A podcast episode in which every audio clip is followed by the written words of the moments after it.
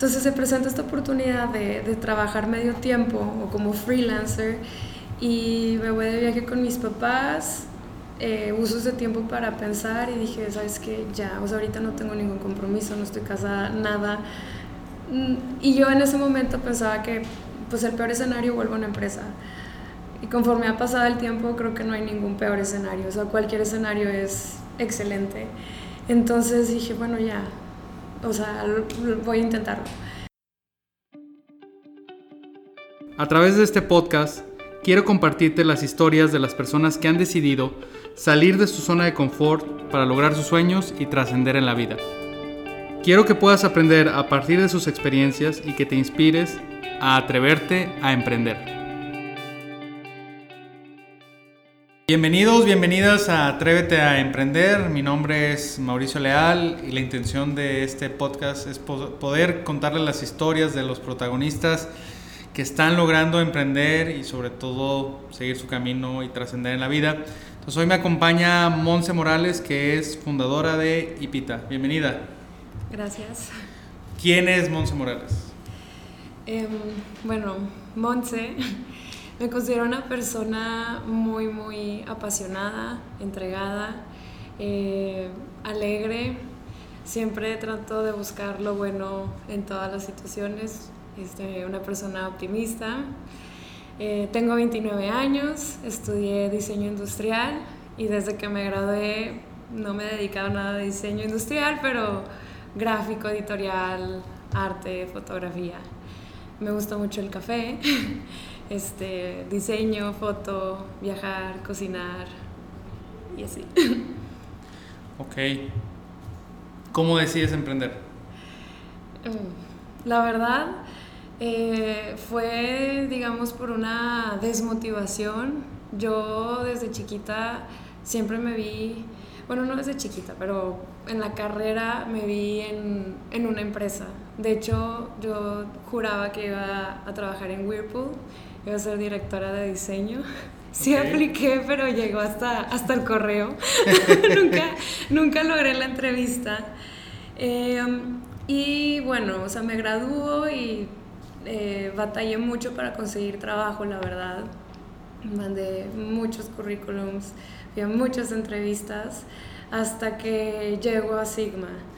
11 em, meses después de que me gradué, llegué a Sigma, pero en el transcurso de antes de llegar a Sigma, pues ayudé en algunos negocios de amigos y entré a una que otra agencia. Y eh, fue la mejor oportunidad y entré muy contenta, estaba muy, muy feliz. Entré a un área muy padre, comunicación interna. Y al principio pues yo estaba súper feliz, aprendiendo muchísimo, este, pero a lo largo del, del trayecto empiezo a estancarme y no era exactamente lo que yo quería, entonces me empiezo a frustrar muchísimo, yo quería trabajar más, yo buscaba más proyectos eh, y no estaba cumpliendo con, con, lo que yo buscaba, con mis necesidades. Y en ese entonces eh, el novio que tenía eh, en esos momentos, él y yo nos empezamos a, fijar mucho en el café, nos empezaba a gustar mucho este tema, empezamos a ir a, a muchas cafeterías, a Ciudad de México, eh, en Monterrey apenas empezaba eh, a abrir cafés y dijimos, queremos hacer algo, pero ambos, godines y poco tiempo y, y dinero, pues dijimos, vamos a empezar a hacer bebidas. Entonces, este, dijimos, bueno, pero ¿qué tipo de bebidas? Bebidas frescas. Y yo, no, es que no vamos a hacer bebidas nada más porque sí, o sea, tiene que ser algo que nos guste mucho. Entonces dijimos, bueno, bebidas que tengan café. Entonces, del menú ya teníamos una bebida que era la horchata con el cold brew, pero pues teníamos que tener más opciones. Entonces, un día, este, a, a, mi exnovio se le ocurren otras bebidas, o sea, como yo me voy una semana y él empieza a, a crear estas ideas, llego, me las presenta, súper ricas y dije, bueno, ya, ya tenemos un menú, ya eran como seis, pues vamos a empezar con eso. ¿Y cómo le ponemos? Este, teníamos ahí varias opciones, nos gustan mucho, nos gustan mucho los perros, bueno, mis perros obviamente me siguen, los amo. Entonces, y nos daba mucho el café y teníamos ahí una idea de un nombre, pero no nos convencía. Volteé a ver a mis perros, o sea, que estamos ahí los dos ideando de que, ay, si le ponemos Pablo y Pita. Así se llaman tus perros. Ajá. Ok. Mi Pablo es un pomerania y Pita es una salchicha. este, de que sí, va, hay que ponerle Pablo y Pita. Sí, claro, sí suena, ok. Entonces esto fue como un julio 2016. Eh, después, en Sigma, un amigo que le gustaba mucho trabajar con madera, le pregunté, oye, ¿nos puedes hacer un stand? No, que sí, entonces ya lo diseñé, ahí empiezo a aplicar mi, mi carrera, lo diseño, hago el boceto, eh, le paso la propuesta, nos lo arma y dijimos, bueno, ya tenemos el menú, ya tenemos el stand, empecé a abrir las redes sociales y nuestra primera apuesta fue en, en octubre, un 27 de octubre en un mercado local. Y... Eh, bueno, yo estoy platicando la historia, pero yo no sabía, o sea, que yo ya estaba emprendiendo. Entonces, por algo que nos faltaba en el trabajo y los dos nos sentíamos muy desesperados y angustiados eh, de hacer algo más con nuestras vidas, ¿no? ¿Cómo es esto nada más? Y, y ninguno estábamos felices, entonces dijimos, bueno, pues vamos a empezar con esto, o sea, no es tan grande y... ¿Y, ¿Y, cómo lo compaginaban el, el emprender y seguir en el trabajo? ¿En qué momento preparas las bebidas? ¿Cuándo las vendían? Los mercados se ponían casi siempre los fines de semana, entonces era muy fácil, o sea, el fin de semana lo dedicábamos a, a ponernos en los mercaditos. Y saliendo del trabajo nos íbamos, o sea, mi casa o su casa y pues hacíamos, inventábamos o hacíamos el cold brew o la horchata o comprábamos los insumos y poco a poco fuimos comprándonos así como los utensilios para ir armando nuestra, nuestra barrita. Entonces era bastante sencillo porque pues estábamos los dos y no era algo que fijo eh, y aparte estábamos tocando puertas para estar en mercados y obviamente no todos nos aceptaban, o sea, era un concepto muy raro también, muy diferente. Eh, y de repente empezaban a salir eventos, pero todos siempre eran las noches también como son, eran cócteles, bueno, en los mercados como no eh, había permisos de alcohol, tuvimos que hacer mocktails, eh, tratar de hacerlo lo más parecido como un cóctel, este, y, y, pero nosotros, o sea, al final queríamos hacer cócteles con alcohol para eventos, entonces como el concepto se prestaba mucho que fuera pues en las noches, entonces era fácil. Entonces empiezan en los mercados, ¿qué sigue? Después eh, empezamos a hacer colaboraciones con cafés y restaurantes y la idea de la colaboración es dependiendo de, del giro del, del restaurante. Em, no sé, por ejemplo, uno que hicimos en Ciudad de México, el chef hizo un postre y nosotros hicimos un cóctel que se pudiera maridar, por así decirlo, con el postre. Entonces empezamos a diseñar o personalizar cócteles para cada evento. Y así como colaboraciones con restaurantes o cafés, lo empezamos a hacer también con personas que nos quisieran contratar para su boda o para su cumpleaños. Nosotros nos acercábamos con la persona de que a ver qué te gusta, ron, mezcal, Baileys, y entonces diseñábamos una bebida especial. También diseñábamos un menú especial con el nombre y como con el concepto de, de la fiesta y además de nuestras otras propuestas de, de cócteles. Tratábamos de personalizarlo mucho. ¿Y cómo evolucionaste de ser ingeniera industrial y luego, pues todo esto que, que, mencionas, pues lo tenías que, o sea, lo tuviste que aprender, probar? O sea, ¿cómo, ¿cómo esta parte creativa la fuiste desarrollando en algo que no era necesariamente lo que habías aprendido en los estudios? Ni que trabajabas, ¿verdad? Porque, o sea, estabas en, o sea, ingeniera, comunicación interna, haciendo mixología? Híjole, pues práctica. Eh, o sea, pero llegas a tu casa, internet. Eh, yo, yo sobre todo porque... Y leer mucho. La gente que nos está escuchando, que tal vez hay algo que le gusta y, no se ha dedicado o lo ve como un hobby, ¿no? De que tal vez hacen cold en su casa o para los amigos cuando tienen una reunión hacen alguna bebida, por ponerlo en lo más cercano, ¿verdad? Pero podría ser hasta eh, ese tío o tía que sabemos que cocina algo en específico, ¿no? Las papitas cambrai con piquín y que, wow, o sea, podría venderlas y habría alguien que las pudiera comprar. Entonces, ¿cómo fue tu parte de aprendizaje y cómo pudiste desarrollar esas habilidades? ¿Cómo, cómo era tu, tu día a día para hacerlo? Practicar, la verdad, o sea, hicimos muchísimos, muchísimos cócteles, muchos, uno tras otro, tras otro, ya todo está en internet. Pero al final, o sea, el internet te da mucho, muchísimo, pero tú le tienes que poner tu esencia y tú le tienes que poner tu sello, y o sea, cuál va a ser tu diferenciador, ¿no? Y... ¿Y cómo construyeron ese diferenciador? De entrada, por lo que me platicas, y creo que hasta ahorita es medio algo novedoso. Entonces es, como tienes apenas tus, tus early adopters, ¿no? Las personas que, que, están abiertas a probar nuevas experiencias y que deciden acercarse a IPITA.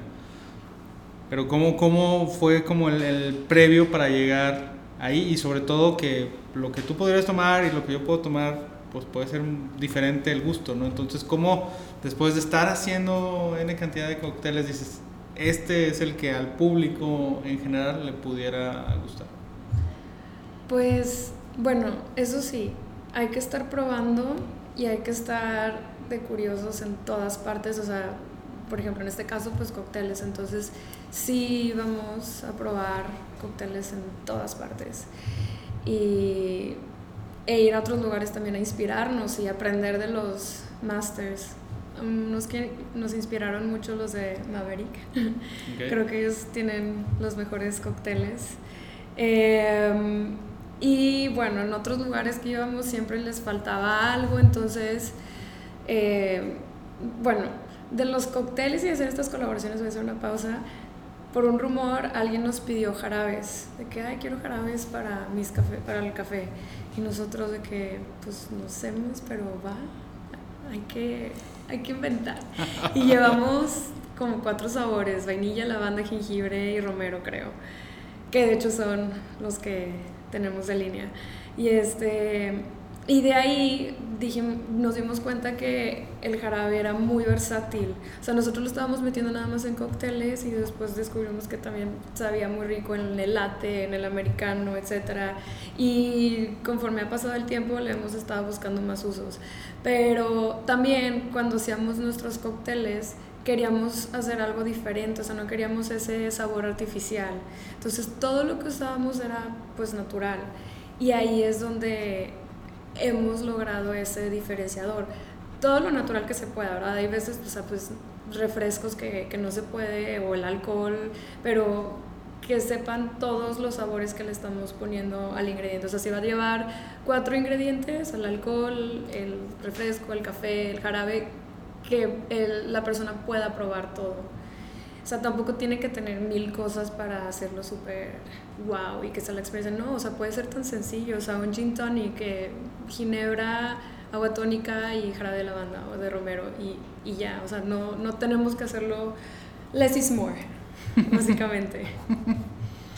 Pero ¿cómo, fue esa migración de, oye, el mercado, los cócteles y ahora los jarabes y como tú dices, alguien, alguien preguntó, ustedes empezaron a producir, ¿Cómo, ¿cómo evolucionan de estar en su puestecito en los mercados pues orgánicos, artesanales del área metropolitana de Monterrey a, oye, hay una cadena de productos que podemos empezar a generar?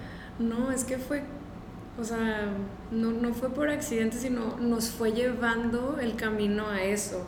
Para empezar, los mercados es muy cansado. Y más nosotros, o sea, el stand súper pesado, teníamos que cargar una hielera, cargar una caja con los vasos y con los todo eh, la decoración y los jarabes y, la ya, y habías trabajado cinco días eh, en la semana. era, muy pesado. Teníamos que estar, ponernos desde, no sé, las 12 y el mercadito abría a las 2, con este sol, con este calor. Entonces nos empezamos a cansar y no eh, era mucho, era mucho, mucho trabajo. Y, ahí también al principio pues nos divertíamos, pero ya después dejas de divertirte, ya después de muchas. Primero, primero era un hobby y luego ya... Este, y después, cuando ya nos, nos piden estos jarabes y le gusta mucho a esta persona, quien ha sido también clave de, del crecimiento de, o más bien que se hiciera realidad, o sea, esta persona, Toño, fue quien nos como introdujo al mundo del café y nos enseñó mucho. Em, no me acuerdo qué fue, pero bueno, es que quiero que lo hagas para, para un café que voy a poner. Entonces dijimos, bueno, pues nuestro primer cliente, hay que empezar a hacerlo. Y luego, pues empezamos a llevarnos muchísimo con las personas que estaban metidas en el café. Naturalmente, este, todos se empiezan a conocer y, y pues también de que, ah, ellos hacen jarabes. Y así como que todo el mundo empezó a decir, ellos hacen jarabes, entonces ya más personas se empezaron a interesar hasta que dijimos, bueno, esto pues nos está dejando más, es menos este, trabajo. Eh, y aparte es algo diferente, es algo padre, es algo natural, entonces dijimos, bueno, pues hay que empezar, o sea, empezamos con una producción tan chiquita de 3 litros, no sé, y poco a poco eh, gente empezó a ubicarnos y ya hasta que nos empezaron a pedir más. Y, 3 litros, actualmente, ¿cuánto es lo que em, produces? Pues a la semana ya son alrededor de 60, 70 litros más o menos. Ok, recapitulando, ya tienen los jarabes, ya avanzaron. ¿Cuál fue, digamos, ya a partir de que se dan a conocer con algo que no era necesariamente con lo que habían iniciado, cuál ha sido o cuál fue esa evolución? Em, bueno, eh, empezamos, bueno, con esto y eh, hasta el año pasado apenas eh, fue cuando empezamos a hacer todo esto de los jarabes y también nos empezaron a pedir diseñar menús. Entonces, ya después lo, centramos nada más en eso. Y los cócteles, pues es cuando nos lo piden para eventos o en este caso los menús que hemos hecho. Y em, bueno, sí, a partir del año pasado, como por junio, julio, que es cuando yo también ya decido renunciar, este... ¿Cómo fue? ¿Cómo fue lanzarse al vacío? Fue muy, muy difícil porque yo llevaba dos años queriendo renunciar. Em, y obviamente pues yo pidiendo consejos con mis papás y todo, me metían mucho miedo, está bien difícil, este, no lo hagas, muchos no lo hagas, no lo hagas, no lo hagas. Y pues sí. ¿Y cómo te armaste de valor?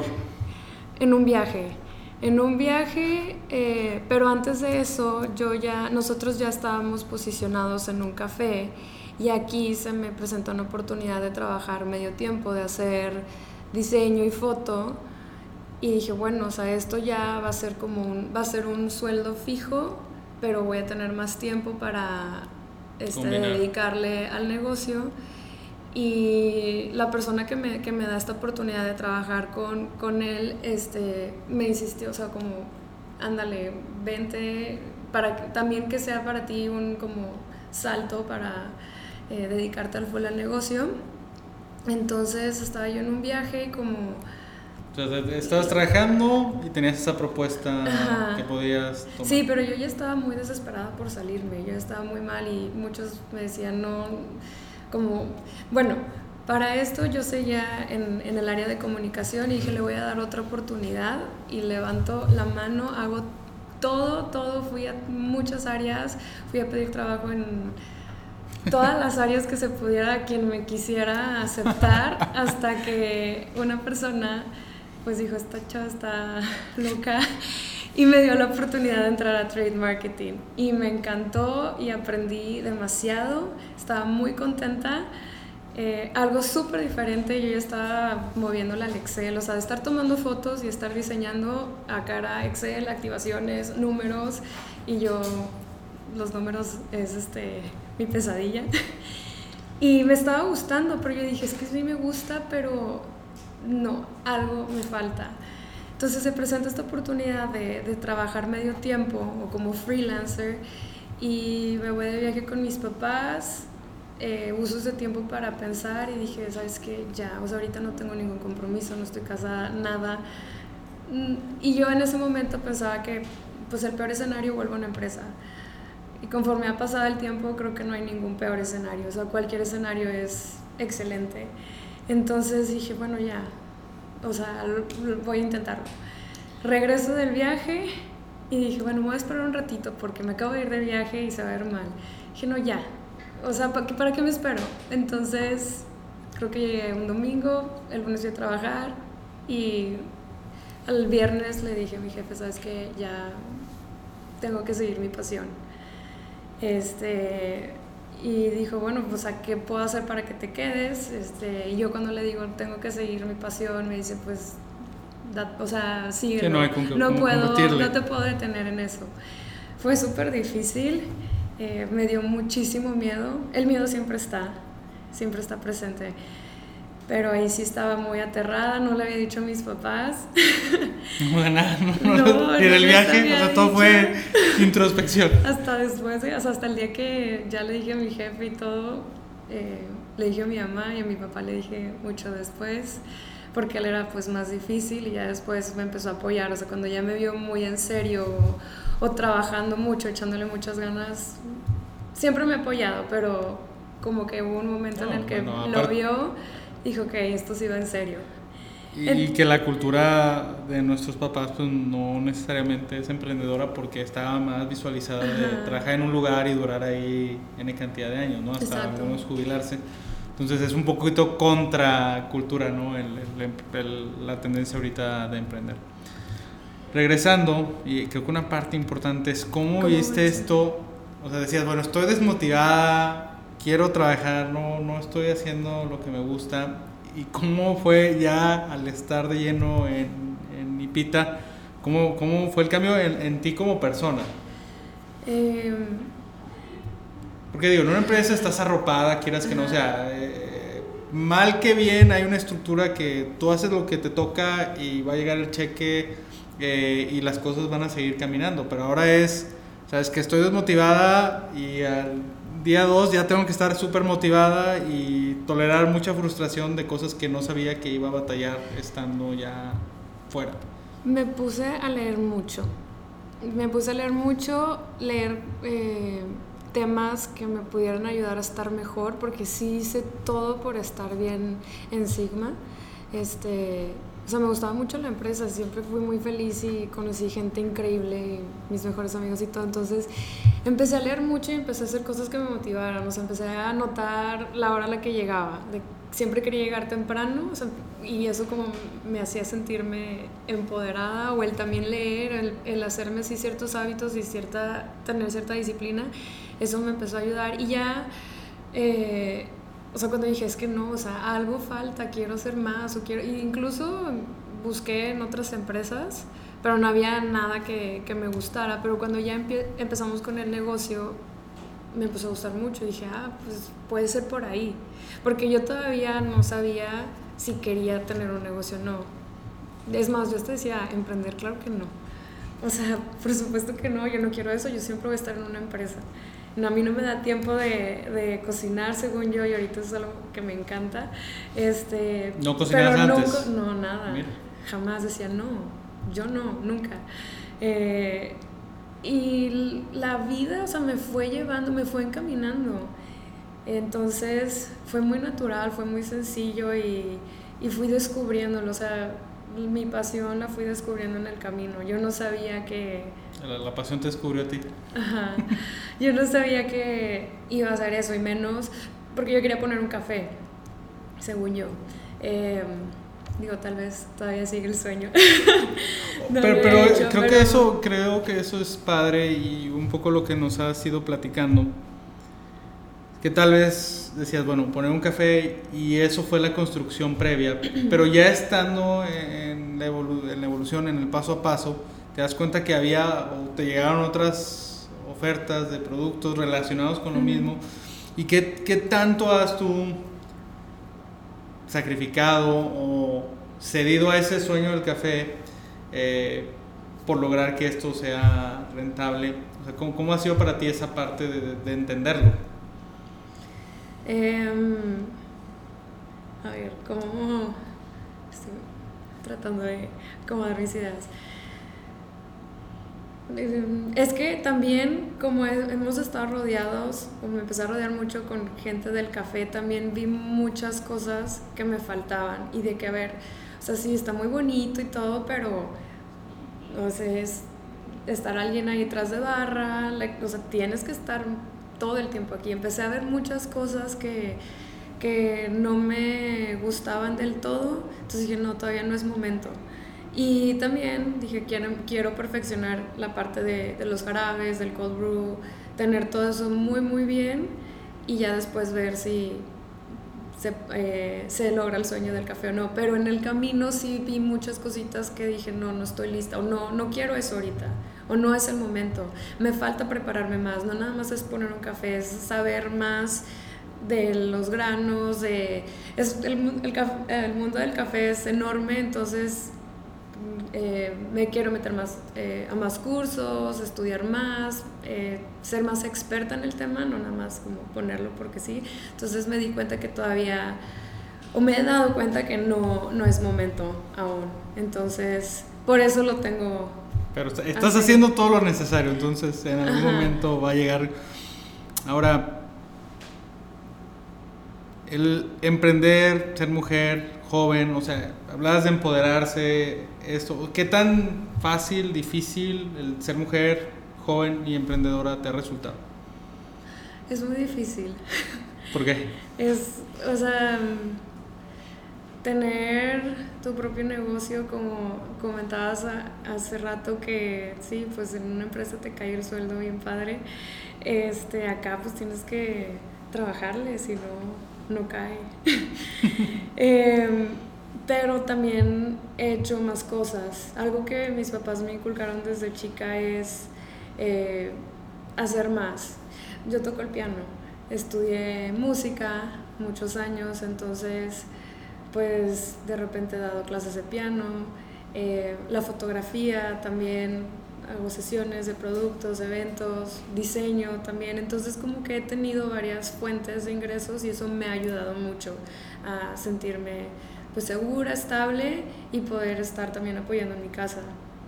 Em, es difícil, pero también me di cuenta en este último año que ya, justo ya cumplí un año que, que renuncié en una empresa, que es echarle ganas, es echarle ganas todos los días, eh, no dormirse en sus laureles, es echarle muchas ganas, de estar eh, capacitándose, practicando y pues también pedir ayuda. Yo al principio como que no, es que todo lo tengo que hacer sola yo, no, o sea, se vale pedir ayuda y, y afortunadamente me he topado con gente increíble que me ha apoyado bastante y me han, este, han sido mis mentores, me han aconsejado de por dónde ir, qué hacer, ok, si esto ya te está funcionando, dale por ahí o por acá, etcétera. Entonces, este, el ser mujer ahorita no, no sé, no es un tema que... Pero, pero ha jugado... Que me afecta. ¿A, favor o en contra? No, yo creo que a favor. Pues, no, bueno, a mí... No, no, por eso... Particularmente no, no creo que haya sido como que una barrera, pero en sí el, el tener negocio, pues sí, pues es difícil, ¿no? La disciplina. De hecho, justo cuando, cuando me salgo, sí fue como un cambio muy drástico porque, ay, o sea, me levanto temprano y, ¿y a dónde voy? ¿Qué hago? Como que ahí esa, hubo un, periodo que sí... Una rutina, ¿no? Ajá, como que me, me asusté mucho, pero ya después el ok, empieza a hacer tu agenda, haz tu rutina o haz un, como un horario, un, una agenda de lo que vas a hacer en el día. Este, y poco a poco fui eh, eh, organizándome más y hasta tener una este, rutina que, que, me ayudara a avanzar, ¿no? Porque también es muy fácil, ay, ya, pues ¿qué hice hoy? No hice nada y no avancé y, y, te... Nosotros mismos nos obligamos muchísimo, entonces sí, al principio fue más difícil, pero todo sale, creo que mientras le estemos echando muchas ganas y, y trabajando, eh, sale. Perfecto, ya, ya para finalizar, Monse, eh, algún consejo que le, le podrías dar a esas personas que nos están escuchando, pero que no han decidido eh, renunciar, no han decidido empezar ya de lleno en lo que les gusta y les apasiona, que eso es lo que buscamos aquí es no el éxito económico, sino el éxito en dedicarse a lo que realmente te gusta en la vida y donde crees que puedes poner tu talento a la disposición de, de las demás personas. Entonces, pues, ¿qué les darías de consejo? Pues tener un plan. Sí es importante, em, no tiene que estar totalmente hechos. Ahorita Pita eh, se dedica a hacer concentrados, bebidas y cócteles eh, no empezó así, entonces, y nunca está listo, nunca va a estar listo, no, no hay que esperarnos a que ya esté todo formado, pero, o sea, sí empezar em, con la idea, con el proyecto, dedicarle tiempo, em, leer, leer es una herramienta súper eh, importante. Yo justo antes de, tomar esta decisión, yo pues leía mucho de muchas personas que decían, no, si sal, con un plano, nada más te avientes así a lo loco, piénsalo bien eh, y lee y disciplina. Y aunque suena medio obvio, pero paciencia, la paciencia es muy, muy importante eh, y la disciplina sobre todo y ser una persona eh, y organizado. Mientras tengamos esto, eh, va a ir saliendo, va a ir saliendo y tener fe, creérsela. Tú la tienes que creer tú primero este, para que salga. Muchas gracias, Monse. Gracias a ti. Gracias por escucharnos. Síguenos a través de nuestras redes sociales como Atrévete Podcast. Recuerda que cada semana tendremos un nuevo episodio en Spotify.